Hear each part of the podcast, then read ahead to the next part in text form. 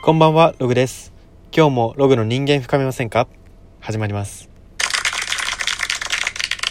はい、ということで今日なんですけれども、今日は私が以前、株式会社 DNA の創業者であり、現在は会長を務められている南波智子さんとお話しした時に、南波さんから言われた言葉で、今になって深さが分かった言葉についてお話ししていこうと思います。はい。この南波さんとお話ししたっていう話なんですけれども、まあこのお話ししたって言っても、まあ正直に申し上げますと、その質問コーナー的なのがあったんですね。こうイベントに参加しまして、まあ結構南波さんと近い距離でお話できて、その時に積極的に質問を投げさせてもらったんですけど、まあその時にですね、私ある質問を投げたんですね。それが、南波さんがその DNA で、その DNA のゲーム事業の目標というか、一番理念として掲げてることみたいなものの話になって、そのゲーム等を通じて人々を幸せにするっていう、そういう目標を掲げてるっていうことを言われてたんですね。これにですね、私は質問をしたんですよ。それが、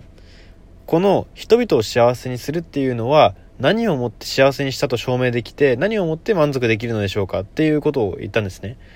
そうしましたら、南波さんから返ってきた回答は、ゲームはデータが取れるから、リピート率とかそういう数字を見て満足度を決めるって言われたんですね。まあこれある程度予想はついた答えだったんですけど、ちょっと納得いかなかったというか、なんか残念だなって最初、その聞いた時は思ったんですね。と言いますのも、リピート率が果たして幸福かって言われると、私はノットイコールだなと思っていて、だったので、この質問をこう回答していただいた時は、ちょっとなんか不完全燃焼な感じだったんですね。で、それから、まあ、2ヶ月ぐらい、今、2、3ヶ月経ったんですけど、最近、その、南波さんが言ってた言葉の本質が分かった気がして、そうなった途端に、あ、そういうことかってなったんですよね。それがですね、まあ、これは、あくまでも私の憶測に過ぎないところではあるんですけれども、その南波さんの言う、ゲームで人々を幸せにするっていうのは、おそらく100%達成ができないって分かってるんですね、南波さんは。その目標が100%達成されることがないし、100%満足ができてるかどうかを測ることはできないって分かってるんですね。なんですけれども、そこにフルスロットルしてるわけです。これは何が言いたいかというと、仕事にフルスロットルして、すごい猛烈に取り組めてる人っていうのは、半分達成できないことが分かりきってる目標も持ってるんですね。達成できる目標ももちろん持ってます。売上目標とか、時価総額とかいろいろありますけど、それのさらに上に絶対に達成できないというかいうのもあれなんですけど数字的にこう言い表せないとかこうぼやっとしてしまう抽象的かつ大きな目標っていうのをやっぱ上に掲げてるんですね。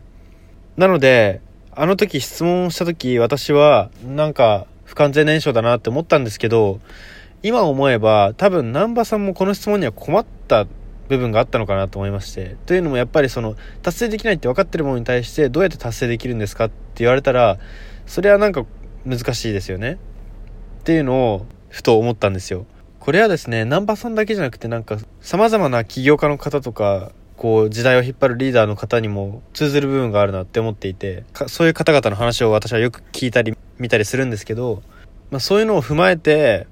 なんか私も改めてこう抽象的な夢というかまあなんて言うんですかね達成できないような夢。達成を証明できないような大きな夢っていうのを改めて人生や活動に掲げたいなっていうふうに思いました。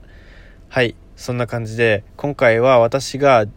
株式会社 DNA 創業者の南波さんとお話しした時のお話をしました。それでは今日はここまでにしたいと思います。ここまでのお相手はログでした。おやすみなさい。